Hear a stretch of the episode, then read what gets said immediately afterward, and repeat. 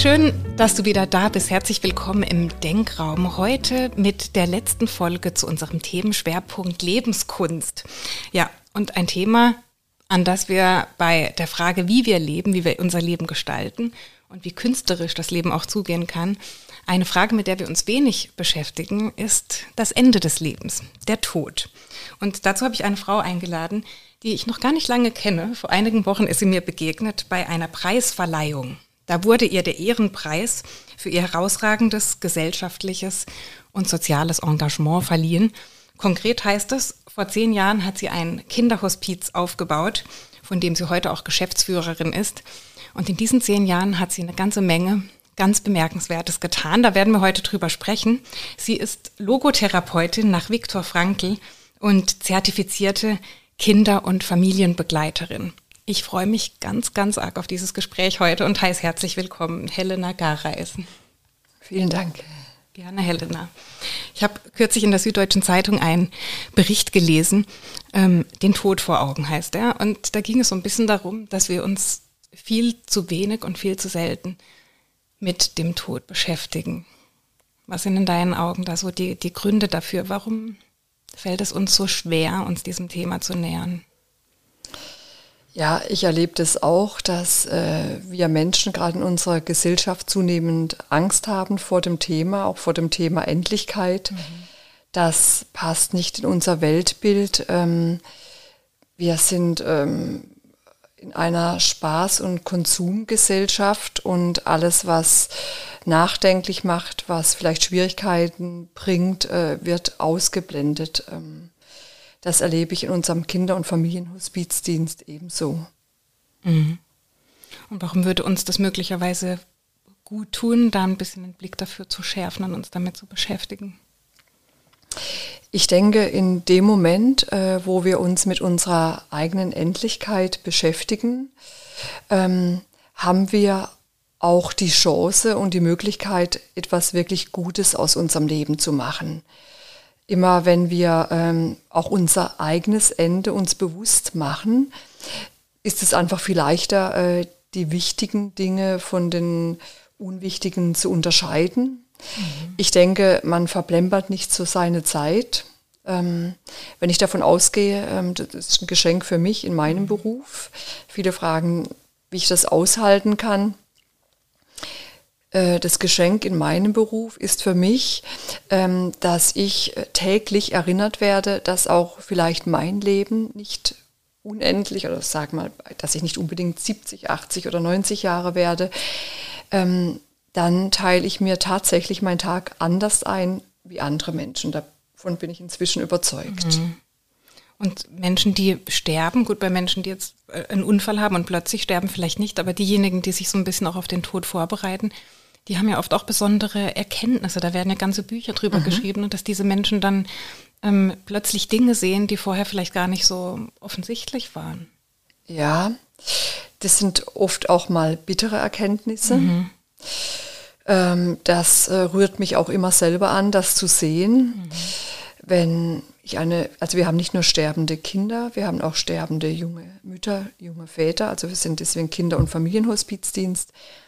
Ähm, es rührt mich sehr an, wenn ich erlebe, wie eine Mama oder ein Vater oder ein Kind auf dem Sterbebett sagt, die Mama zum Beispiel, ähm, hätte ich gewusst, dass ich nicht so viel Zeit hätte, hätte ich vielleicht weniger gearbeitet, mehr Zeit mit meinen Kindern verbracht, hätte ich mehr auf mich geachtet, ich wäre vielleicht früher hier und da aus unserem schnelllebigen Tun ausgestiegen. Mhm. Ja, man hätte vielleicht die Urlaube ganz anders gestaltet, mhm.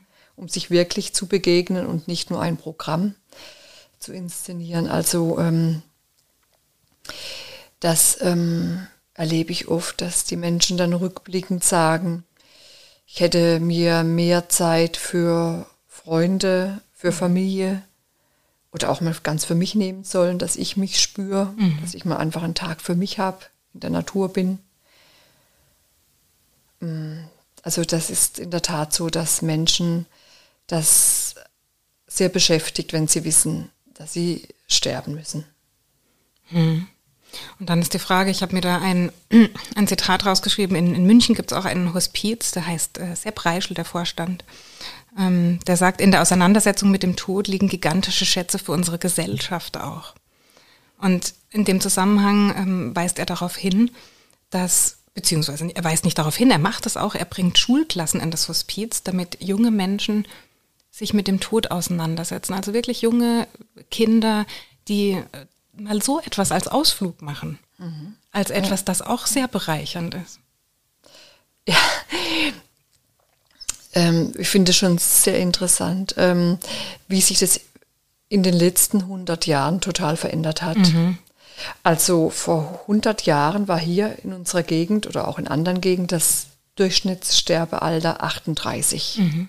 Ja, das heißt, ich wäre schon lang gestorben. Viele Menschen sind schon über 38 und ähm, äh, da war ähm, das ganz üb selbstverständlich, äh, dass wir auch die Kinder einbezogen haben, wenn jemand stirbt. Jeder, jedes Kind hat schon mal da einen Verstorbenen gesehen. Man hat die Verstorbenen aufgebahrt, hat tagelang Abschied gemeinsam genommen und ähm, die Menschen hatten viele Rituale, die waren äh, gesellschaftlich äh, fest installiert. Schon zu der Hochzeit hat man ein Totenhemd geschenkt bekommen. Ich sage mhm. immer bei meinen Seminaren, bitte nicht nachahmen. Mhm. Ja. Ähm, man hat ein Totenhemd zur Hochzeit geschenkt bekommen, weil man eingestellt war, es kann ja was passieren. Mhm. Die Mama kann bei der Geburt versterben, ein Drittel der Kinder sind gestorben. Und so war der Tod keine Überraschung. Man mhm. hat damit gerechnet, ja, dass was sein kann. Genau 100 Jahre später jetzt, wo wir zwei hier sitzen, ähm, kennt das kein Kind und keine Familie mehr, wie ein Toter ausschaut. Fast keiner kennt es. Mhm. Ähm, wie man ähm, zum Beispiel schöne Abschiede gestalten kann, das ist uns komplett abhanden gekommen. Was früher vor 100 Jahren drei Tage rund um die Uhr im Zusammenhang mit Tod passiert ist, das war waren Feste, Riten, Rituale, wo sehr hilfreich waren zum Weiterleben. Mhm. Ähm, am Beispiel Totenhemd, bis dann äh, äh, jemand begraben wurde, ähm, war sehr intensive äh, Zeit zum Abschied nehmen. Heute, wenn ich jetzt hier nach dem Podcast tot umfalle, mhm. äh, geht es in der Regel drei Stunden. Ich werde weggekarrt. Meine Kinder, bis sie da sind, bin ich schon in der Kühlbox. Abschied findet nicht mehr statt in dieser Form. Und ähm, so müssen jetzt die Schulen, wie, wie du es gerade beschrieben hast, tatsächlich mal ein Hospiz und sich mit Endlichkeit beschäftigen, weil ähm, man das, die, also die, die Kinder, die heranwachsen, das nicht mehr erleben. Mhm. Also man erlebt nicht mehr, wie das ist, wenn jemand stirbt. Man erlebt äh, Tod nur in Filmen, in Actionfilmen und dann komplett verzerrt, ja, äh, ähm, in äh, Computerspielen, äh, Animation, wo einer den anderen zu Tode schießt. Das ist die einzigste Begegnung, die ähm, diese Entwicklung ist aus meiner Sicht keine heilsame. Mhm. Und ich glaube, ähm, diese psychischen Probleme, wo Menschen im Moment entwickeln nach Versterben eines Familienmitgliedes, rührt tatsächlich daher, dass man nicht damit umgehen kann und dass man dann mühsam Kinder, Schulklassen in Hospiz bringen muss, dass mhm. sie das mal sehen. Weil tatsächlich, wenn in der Familie jemand stirbt, weiß keiner, äh, was man tun könnte oder man ist so überrascht, weil man es vorher ausgeblendet hat, dass man den Bestatter anruft und innerhalb von drei Stunden ist ähm, der Abschied passiert. Also man nimmt keinen richtigen Abschied, mhm. sondern man ist weggekarrt und der Mensch kommt mit seinem Gefühl, mit seinen Sinnen nicht mit. Also das ist viel zu schnell. Und ähm, das zeigt sich dann oft bei Kindern, Jugendlichen, auch Erwachsenen äh, nach dem Begräbnis in so einer Angststörung. Auf einmal war der Verstorbene weg. Man konnte es nicht begreifen, wie man es früher mit den Händen Papa und Mama noch mal begreifen konnte und auch das verstorbene Kind. Wenn das nicht stattfindet, ähm, sieht man das tatsächlich, dass die Menschen irgendwann ähm, therapeutisch Hilfe brauchen. Und zwar über längere Zeiträume. Das heißt, ist das dann auch etwas, das ihr, das, das ihr macht mit den Menschen, die du betreust, euch solche Abschiede zu gestalten und vielleicht auch vielleicht auch im Nachhinein nochmal in Anführungszeichen nachzustellen oder zu sagen, vielleicht auch in Situationen, in denen kein Abschied möglich war, mhm. vielleicht bei Unfällen oder sowas, dass man sich diesem Thema wirklich nochmal in der Tiefe widmet. Ja, sicher. Also ähm, es ist also bei mir ein fester Bestandteil von meiner Arbeit, dass ich anbiete der Familie, wie früher, einfach, wenn jemand verstirbt, die Zeit anzuhalten und einen sehr kindergerechten, familiengerechten Abschied zu gestalten. Und viele, wenn ich sage, lasst uns doch einen schönen Abschied für Papa, Mama machen oder schöne Abschiedsfeier, gucken sie mich immer so ein bisschen an, wie kann das schön sein? Und äh, aus meiner tiefen Überzeugung und aus meinem Erleben gibt es ganz wunderbare Abschiedsmöglichkeiten mit Blumen, mit Lieder, die Papa, Mama, das Kind gern gehört hat, mit äh, Utensilien, wo den Verstorbenen widerspiegeln, mit sich Zeit nehmen, mit zusammen anschließend sitzen, essen, trinken, sprechen. Ähm, also nach fast 30 Jahren, wo ich diesen Beruf in unterschiedlichen Facetten ausüben darf, äh, kann ich feststellen, ähm, und das sind mehrere tausend Menschen gewesen, dass wenn das ein guter, heilsamer Abschied war, mhm und wenn wir das zusammen gemacht haben, habe ich noch nie erlebt, dass nachher jemand eine Angststörung hat oder therapeutisch begleitet werden muss. Das gibt's nicht. Ähm, es war immer so, dass sie oft gesagt haben, der Abschied vielleicht am Bett, wo wir zusammen gemacht haben, wo wir das Bett geschmückt haben, wenn der Papa ein Jäger war, das Bett mit Moos ausgelegt haben, mit Tannenzapfen, mit Liedern, die der Papa gern gehört hat, von Udo Jürgens, mit Blumenregen auf, auf den Stühlen stehend, wo wir runterrieseln lassen. Wenn wir so einen Abschied gestaltet haben mit der ganzen Familie, dann sagen die immer, das war für sie bedeutsamer oft wie das offizielle Begräbnis, wo diese mhm. Elemente gefehlt haben. Und in anderen Kulturen, das kommt mir gerade so, da werden ja, wird ja der Tod auch gefeiert, hast du gerade gesagt. Ja. Ne? Da wird gar nicht, da wird auch gelacht, da wird getanzt, ja. also da werden richtige Rituale auch gemacht, äh, Freudenrituale. Gar nicht, weil man nicht trauert um diesen Menschen, sondern weil man es einfach vielleicht anders interpretiert, ich weiß es nicht. Ja, also ähm, bei uns, äh, wenn wir so gemeinsam erzählen, erinnern und so, ist es durchweg auch so, dass wir äh, gemeinsam lachen, gemeinsam weinen. Unsere Kultur ist tatsächlich äh, anders, wie, also ähm, bei uns wird nicht getanzt oder es, wir haben auch andere Religionen hier. Mhm. Wir überlegen auch oft in unseren Seminaren, ist unsere Trauer anerzogen, ist Trauer ein mhm eine anerzogene Emotion, ja, ähm, äh, ist das kulturell geprägt so ähm, und da ähm, fühlen wir oft ganze Tage in unserem Seminar, in, in unseren Fortbildungen und gucken da mal ganz genau hin. Mhm. Ja, was ist jetzt anerzogen und äh, äh was ist vielleicht Instinkt, äh, wenn jemand auf einmal weg ist in unserem Leben, der uns bedeutsam war. Spannend. Die, die Frage, Helena, die wirst du wahrscheinlich oft bekommen, sie interessiert mich aber dennoch ganz besonders, wie man so einen Beruf mit so viel Hingabe, wie du es ja tust, in, in dem, was du alles machst, für was du auch ausgezeichnet wurdest, was gibt dir Kraft? Wie kannst du diese Dinge, die du siehst, diese Schicksale, die du erlebst, wie kannst du das für dich auch verarbeiten? Also ich äh, komme äh, meine Ursprungsfamilie ist ein einfacher Winzerhof in Durbach gewesen. Ich habe als Kind schon früh, ähm, auch, wir hatten auch immer Tiere, die Regelkreisläufe begriffen und erlebt. Ähm, ob ähm, das bei den Tieren war oder beim Mensch. Ich habe früh gewusst, dass Krankheit und Tod ein Teil von unserem Leben ist, ein sicherer Bestandteil. Also ich bin jetzt nicht überrascht, wenn was passiert, ähm, weil ich weiß, das gehört dazu und ich äh, rechne auch äh, damit, äh, auch in meinem Leben muss ich mich mit auseinandersetzen, was ist, wenn bei uns was passiert. Also ich denke, ich bin da auch nicht sicher, auch meine liebsten Freunde und Kolleginnen habe ich schon zum Teil manche verlieren müssen. Und die Kraft krieg, gibt mir einfach meine Bodenständigkeit, ist, glaube ich, ein, ein Teil, äh, meine äh, Bodenständigkeit, meine Herkunftsfamilie. Mhm.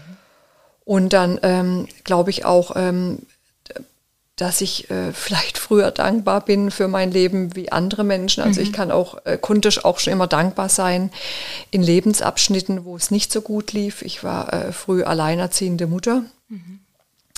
Ich habe aber gelernt, auch durch mein Logotherapiestudium, ähm, nicht nur dann dahin zu schauen, dass ich viel arbeiten muss und die zwei Kinder alleine äh, äh, äh erziehe, sondern ähm, ich habe auch geguckt immer, ähm, äh, was ich, äh, nicht nur was ich verloren habe, was schwierig ist, sondern was ich auch alles habe.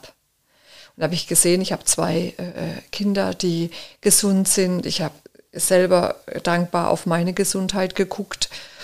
Und ähm, für mich ist ein gemeinsames Abendessen mit äh, Freude und äh, Gespräche in der Familie ist für mich ein Geschenk. Mhm.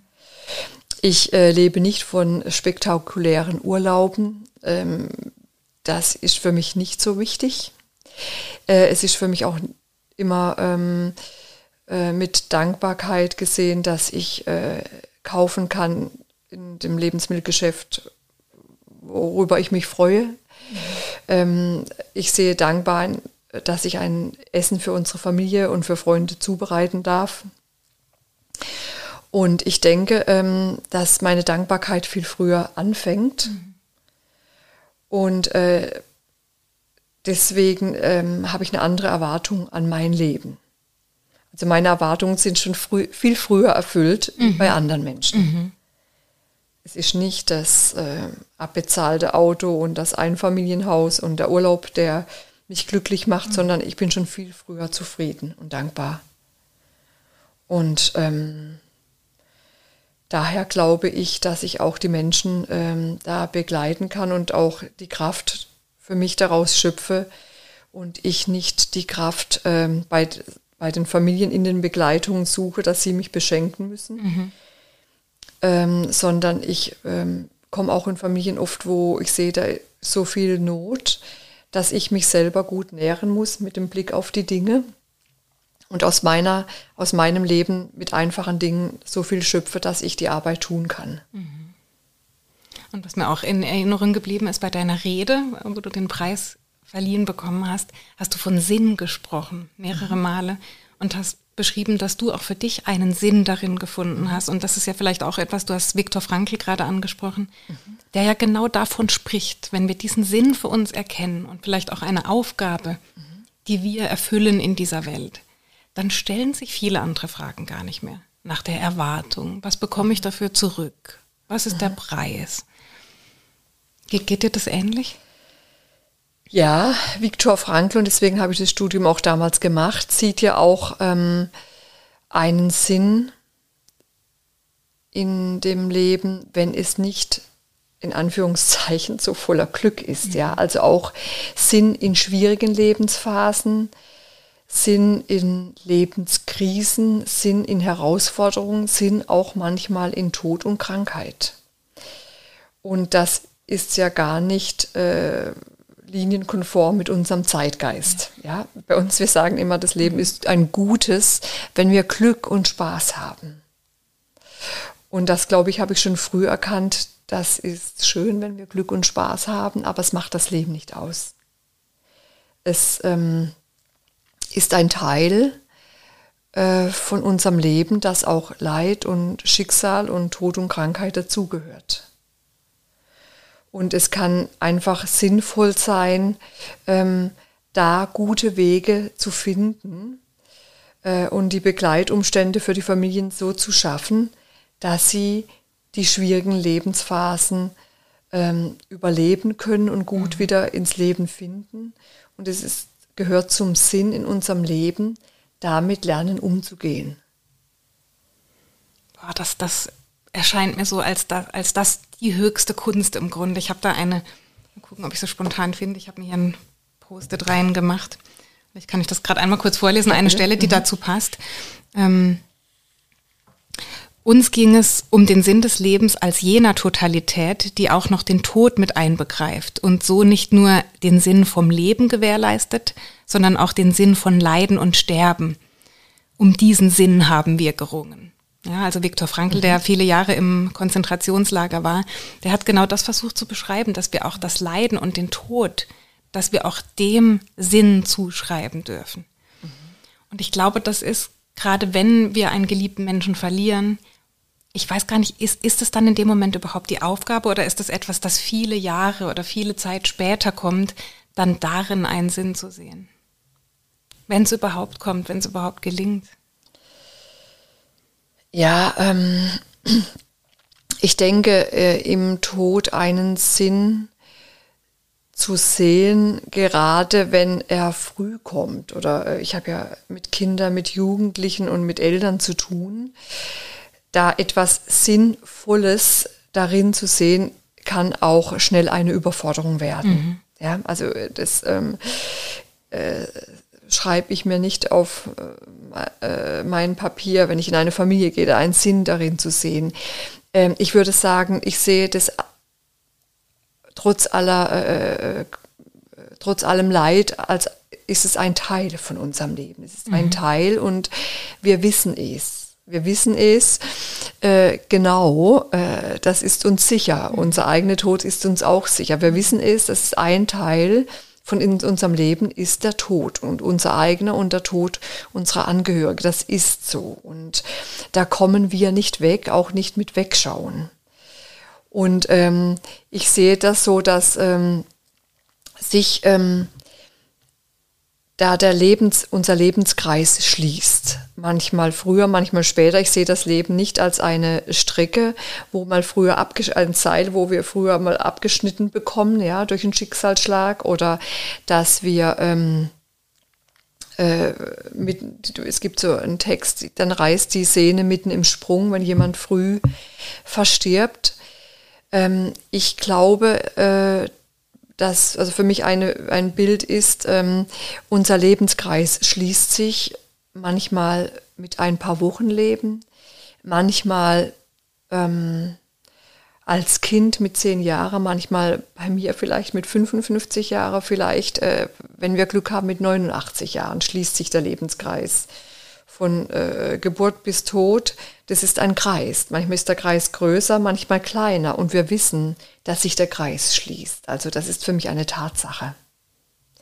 Und ähm, es ist für mich dann in dem Moment kein Sinn, dass es sich vielleicht mit 30 schließt, mit 30 Jahren, sondern es nicht Sinn, sondern es ist ähm, äh, eine Selbstverständlichkeit, dass es auch früher passieren kann. Also es, äh, es, wir wissen ist, dass auch der Lebenskreis nicht unbedingt 90 wird. Ich habe es ja vorher gesagt, mit 38 mhm. hat er sich früher im Durchschnitt geschlossen. Und ähm, es ist ein fester Bestandteil von unserem Leben, dass es einfach früher sein kann. Mhm.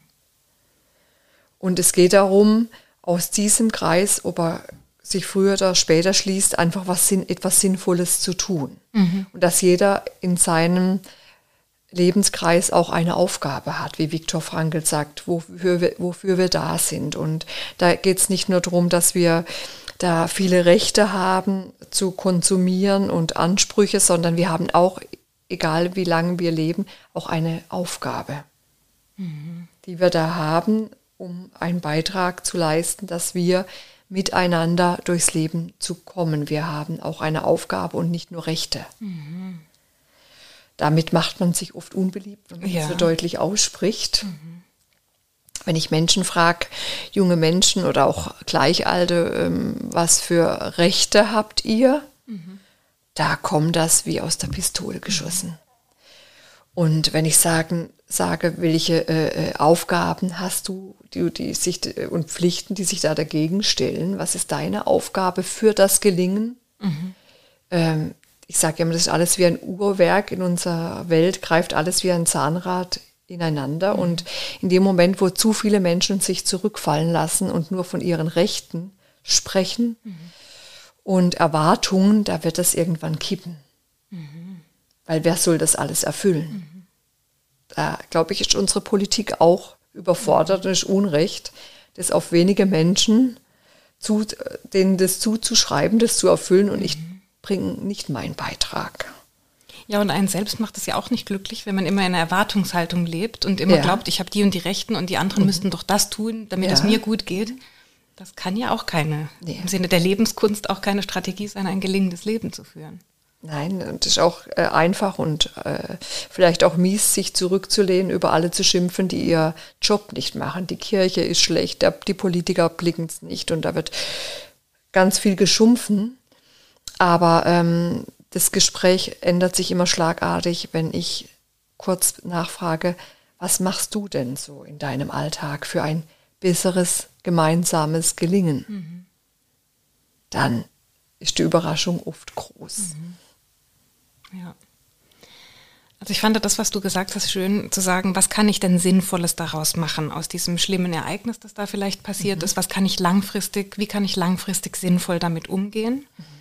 Anstatt zu sagen, du musst jetzt in dem Moment, wo etwas Schlimmes passiert, sofort einen Sinn darin erkennen. Ja. Weil das erscheint mir dann manchmal auch fast anmaßend ja. und fast ungerecht ja. in so einer Situation gleich in so Lösungswege zu mhm. gehen und gleich zu sagen, wir müssen das jetzt was draus machen, sieh mhm. das Gute darin, alles mhm. passiert aus irgendeinem Grund. Ne? Das sind ja oft dann diese Sprüche, wo man einfach nur sagt, ich glaube, dieser Mensch, der braucht jetzt auch diese Zeit zu trauern mhm. und die muss man ihm auch zugestehen. Ja. Weil in dem Moment, ich habe mir dann ein schönes Zitat von deiner Website notiert, Trauer ist keine Krankheit, aber nicht gelebte Trauer kann krank machen.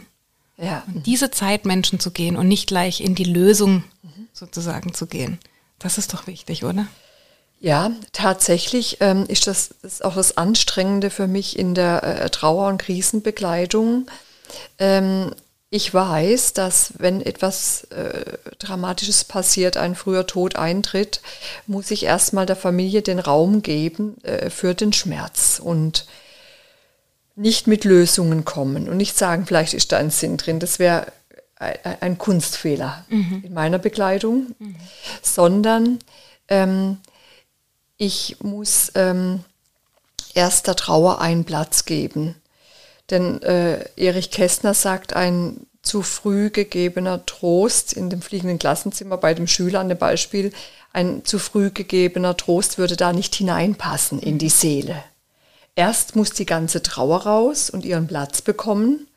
Und ein zu früh gegebener Trost wäre äh, falsch, nicht richtig am Platz, würde auch nicht in der Seele ankommen können. Das war, wo Erich Kästner den Schüler trösten wollte in der Klasse, der so geweint hat, weil er ähm, der Einzigste war in dem, der Geschichte des fliegende Klassenzimmer, der nicht heim durfte. Und der Schüler, der war voller Schmerz und äh, alle sind weggefahren. Er wollte äh, Weinen hat es aber äh, verhindert und dann hat er, der äh, Justus, glaube ich, so hieß der Lehrer, gewusst, jetzt nimmt er ihn einfach nur in den Arm und sagt, na, na.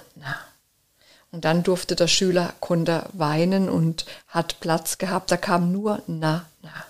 Er hat nicht gesagt, wird schon werden oder werden wir irgendwo einen Sinn sehen oder äh, irgend getröstet, sondern er wusste, jetzt muss das raus. Und impulsiv ähm, wollen wir immer, wenn wir trauernde Menschen sehen oder einen Schmerz, wollen wir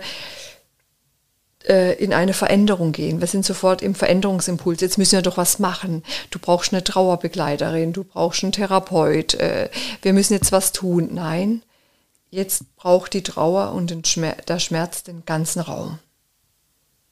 Und das ist für mich immer noch anstrengend, auch für alle Menschen, die bei uns im Team mitarbeiten, da ohne äh, Veränderungsimpuls da zu sein und das auch mitzutragen und dem Raum zu geben.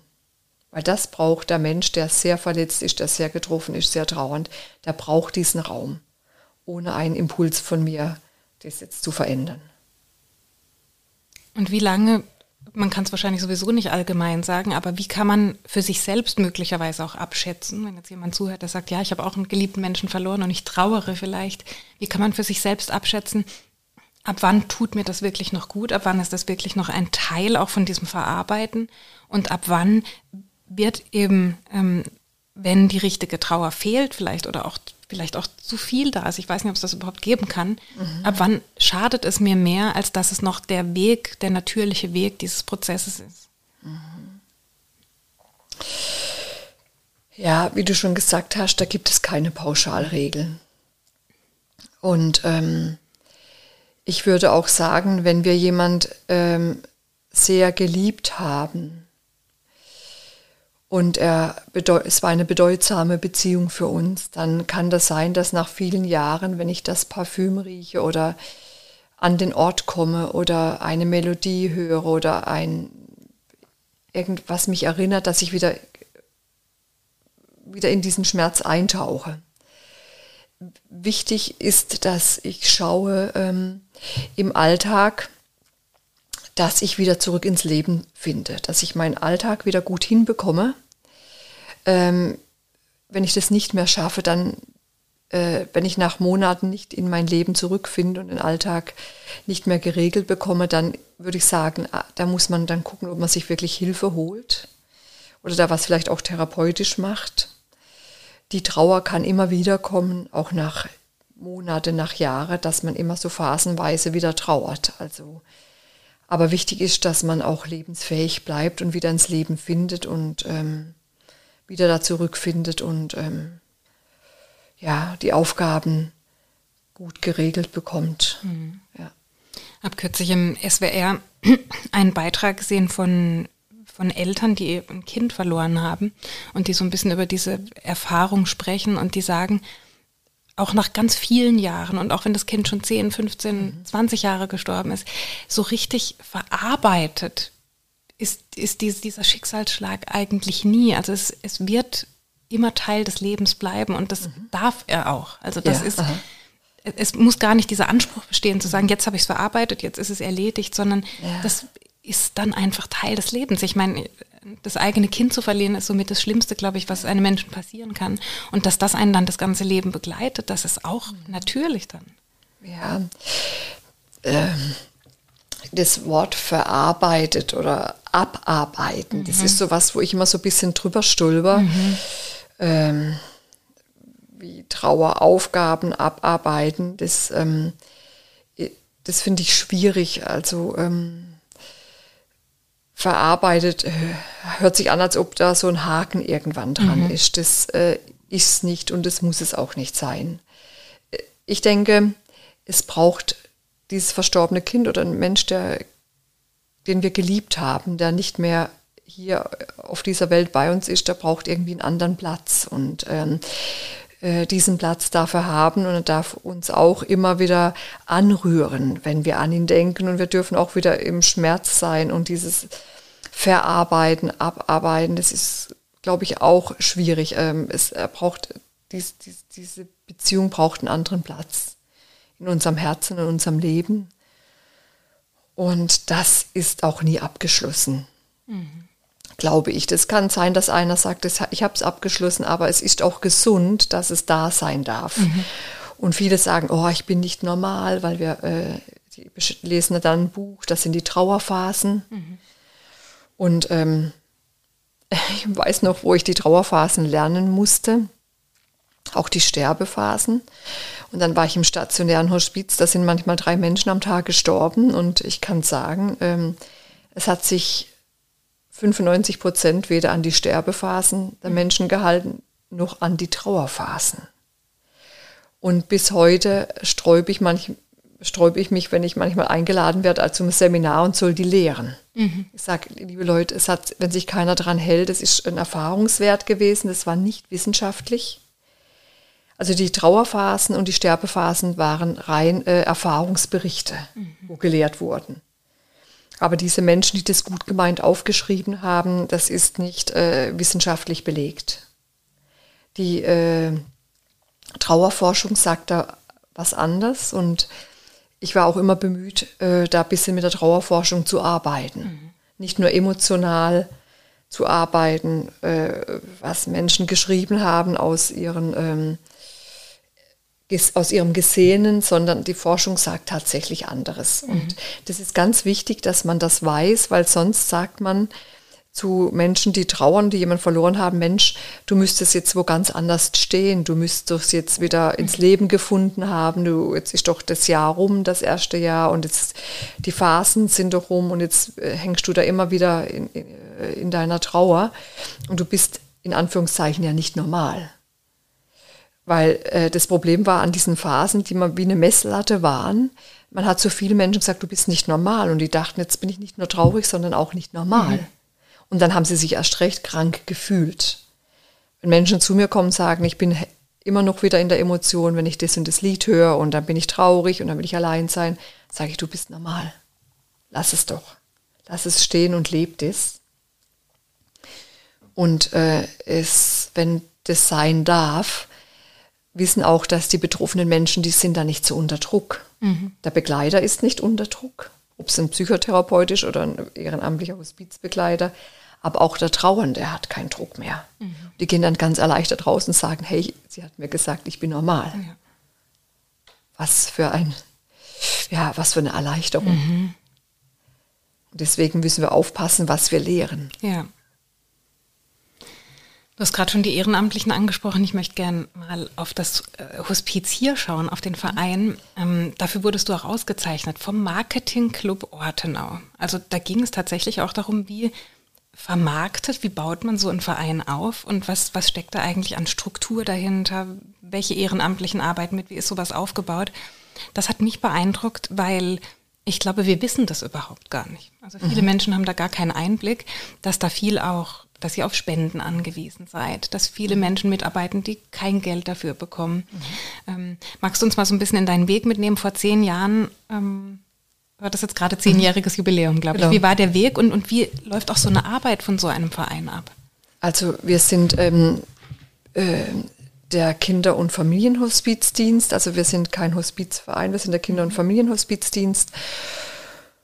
Und äh, in der Tat ähm, ist es so, dass ähm, es keinen finanziellen Träger gibt, niemand, der sich da dafür aufkommt, weder Staat noch ähm, Stadt noch äh, äh, Kirche, äh, für die finanzielle Sicherstellung äh, oder überhaupt für die Finanzierung. Wir bekommen vielleicht mal, äh, auch vom Landkreis bekommen wir einen Zuschuss. Ähm, äh, und wir bekommen, aber wir, wenn wir zum Beispiel einen Zuschuss bekommen von 20.000 Euro im Jahr, wir brauchen 330.000, um alle Menschen versorgen zu können im Moment. Und ähm, es gibt sonst keine Gelder. Also man kann sagen, das ist spendenfinanziert und komplett spendenabhängig im Kinder- und Familienhospizdienst. Ähm, und es ist natürlich auch eine Herausforderung in einem Landkreis wie bei uns, wenn wir keine Fundraiser haben, die ja auch selber viel Geld verbrauchen würden für ihre Bezahlung. Ähm, das ist tatsächlich schwierig für mich, ähm, nach getaner Arbeit, nachdem ich die vielen Menschen begleitet habe, ähm, tagsüber, abends äh, loszuziehen bei Veranstaltungen, äh, das Geld zu akquirieren, dass wir am nächsten Morgen wieder die Arbeit tun können. Mhm. Äh, ich halte es manchmal für fast unmöglich mhm. und ich halte es auch für eine Zumutung ähm, für die Menschen, die das machen auf Dauer. Es gibt viele tolle Kolleginnen, andere Landkreise, die machen inhaltlich tolle Arbeit am Bett mit den Sterben, die können aber nicht auf die Bühne stehen und das Geld akquirieren. Mhm. Also man verlangt praktisch von Menschen wie wir, wie ich jemand bin, dass ich ähm, das tagsüber aushalte und abends auch ähm, äh, den Mut habe und die Kraft vor Menschen zu sprechen, andere Menschen zu motivieren, dass sie uns spenden. Das ist so ein, äh, äh, ein Spannungsbogen, der ganz wenige leisten können und finde ich auch nicht okay, dass man dass andere Kolleginnen das da so schwer haben oder vielleicht auch mal meine Nachfolger, mhm. Nachfolgerinnen es schwer haben werden, zwei so Extreme zu leisten. Mhm. Tagsüber am Sterbebett, im Leid einzutauchen, das mitzutragen und abends lächelnd oder mit ein bisschen Entertainment irgendwo auf der Bühne zu stehen, dass wir wieder das Geld bekommen. Also fast eine Zumutung. Und deswegen haben es auch viele Kinderhospizdienste schwer, wenn man keine ähm, prominenten Menschen findet, die sich da vorschalten und mhm. sagen, hey, ähm, wir mit unserem Namen fördern wir den Verein oder diese Menschen, das haben wir nach zehn Jahren auch keine Prominenten gefunden. Mhm.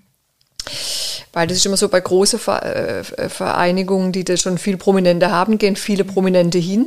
Wenn du aber keine hast, dann ist das nicht so. Also deswegen habe mich schon gefreut, dass Dr. Schäuble die Schirmherrschaft für den Abend mhm. zum zehnjährigen Jubiläum übernommen hat. Aber sonst ähm, ist es echt ähm, eine Herausforderung, da an die Gelder zu kommen und ich muss mir ständig irgendwas einfallen lassen, was ich auch im Moment leisten kann. Also ich, manche Dinge, die sind mir einfach auch zu schwer geworden, die schaffe ich nicht mehr.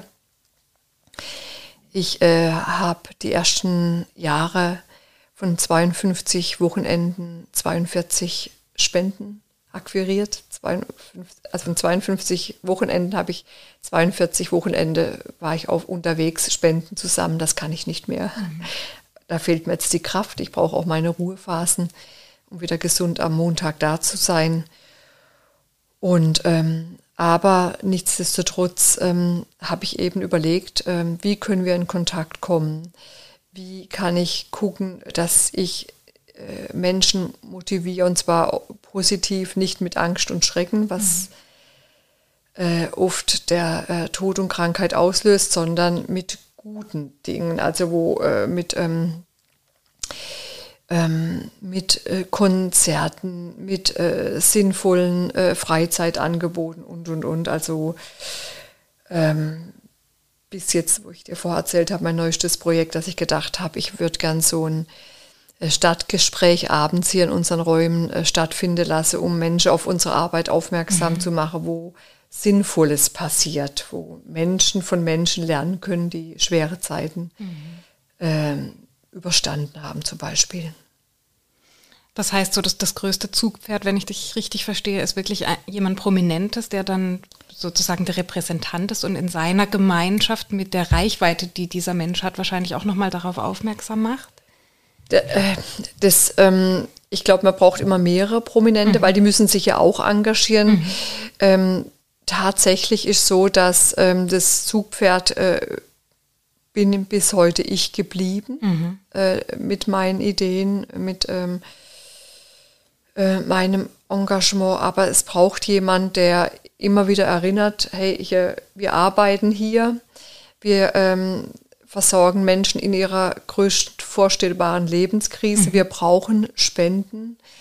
Ähm, es ist ja immer wieder kurios, dass gerade diese größte Lebenskrise, wenn da jemand hingeht, dass es nicht äh, finanziell sichergestellt ja. ist. Ja, also ähm, und deswegen bin ich auch dankbar, wenn wir immer wieder Menschen finden, die uns mit Spenden unterstützen. Und ich werde, ich, oder ich bin angehalten, täglich auf uns aufmerksam zu machen, ob ich beim Einkauf jemand treffe und mhm. ein Kärtchen, Visitekärtchen zustecke mhm. oder ob ich, wo ich irgendwo eine Bühne äh, bekomme, sage, ähm, wie wir arbeiten und was wir auch Gutes bewirken können, wenn wir finanziell die Möglichkeit haben, zu den mhm. Familien zu fahren. Das sind ja einfache Dinge wie Spritgeld, Raum, äh, Versicherung, und die, mhm. um die Arbeit tun zu können, Ehrenamtliche zu qualifizieren. Und da ja. hast du in den letzten zehn Jahren, glaube ich, viel eine Zahl, zwei Millionen Euro gesammelt in den. Ja, so etwa äh, waren das. Ähm, das ist sehr mühsam auf dem Land. Mhm. Also das ist wirklich mit viel Feierabend und äh, viel auch ich möchte es nicht äh, schönreden, es ist schon auch mit dem eigenen Privatleben bezahlt. Mhm. Das ist schon so, dass ähm, ich selber äh, viel Zeit mir nicht nehmen konnte, so musste mich oft entscheiden, bleibe ich jetzt abends bei den Kindern oder gehe ich zu der Veranstaltung? Mhm. Was, wo drückt der Schuh mehr? Was brauchen wir? Wie kann ich das mhm. äh, alles zusammen gut äh, hinbekommen? Ein eigenes Familienleben und doch die Sache voranzubringen. Das war oft für mich ein Dilemma. Mhm. Das heißt, wenn ich dich richtig verstehe, dann wäre eine staatliche Unterstützung, was heißt Unterstützung? Im Grunde Finanzierung eigentlich ja. das Richtige, oder? Ja, äh, das wird es natürlich ungemein leichter machen. Mhm. Oder wenigstens, äh, dass man sagt, ähm, dass die Hälfte nur noch spendenfinanziert mhm. werden muss und die Hälfte staatlich gesichert. Das wäre natürlich eine unglaubliche Erleichterung, klar. Mhm. Und wie viele Menschen machen das hauptberuflich und wie viele ehrenamtlich? Du bist Geschäftsführerin, das ist dein Hauptberuf. Ja, ähm, ich leite den Dienst und Geschäftsführung. Der Begriff beinhaltet einfach auch, dass ich auch nicht nur den Dienst inhaltlich leite, sondern mhm. auch für die Finanzierung ja. zuständig bin. Ja. Mhm. Ähm, wir sind, also ich bin mit 100 Prozent äh, hier angestellt. Mein äh, Mitarbeiter, Herr Stippig, der inhaltlich mitarbeitet, hat 60 Prozent, demnächst 50 Prozent, also 1,5 hauptamtliche Stellen. Und dann haben wir noch die Frau Braun im Büro, aber 35 ehrenamtliche Mitarbeiter. Wobei 35 ehrenamtliche Familienbegleiter, äh, damit muss man rechnen, dass vielleicht 15 oder 20 im Einsatz sind, die andere, anderen äh, Familienbegleiter pausieren. Mhm. Weil die nicht äh, ohne Stopp, ohne Pause während ihrem auch Berufs- und Familienleben eingesetzt werden können. Weil die das auch emotional verarbeiten. Ja, die brauchen Pausen, genau. Man kann nicht sagen, ähm, oder dass sie zwei Familien gleichzeitig mhm. begleiten, das geht nicht. Mhm. Das wäre einfach auch eine Überforderung. Mhm.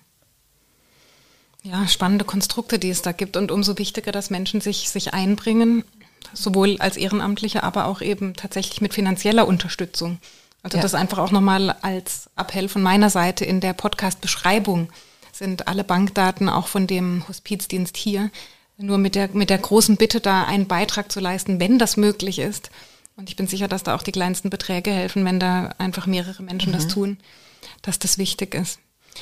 Helena, was hast du vielleicht noch für eine etwas, das du teilen möchtest zum Abschluss mit, mit den Menschen, die uns zuhören? Vielleicht eine wichtige Botschaft für dich, ähm, etwas, das du gelernt hast aus der Arbeit, etwas, das du zum Abschluss noch mitteilen möchtest? Ja, ich sehe das Leben als ein ganz besonderes Geschenk, auch gerade in unserer Zeit, die uns zunehmend schwieriger vorkommt und auch zunehmend sicher mehr Herausforderungen hat. Aber ähm, auch da finde ich es ganz besonders hinzuschauen, was für Chancen wir auch haben. Mhm. Und auch diese Krise, die wir um uns herum gerade sehen, ist eine wichtige Chance, ein wichtiger Hinweis, dass wir ganz viel noch tun können. Und ähm, jeder sich auch besinnen sollte, was er dazu beitragen kann und möchte. Und dass das Leben auch im Moment immer noch sehr lebenswert ist.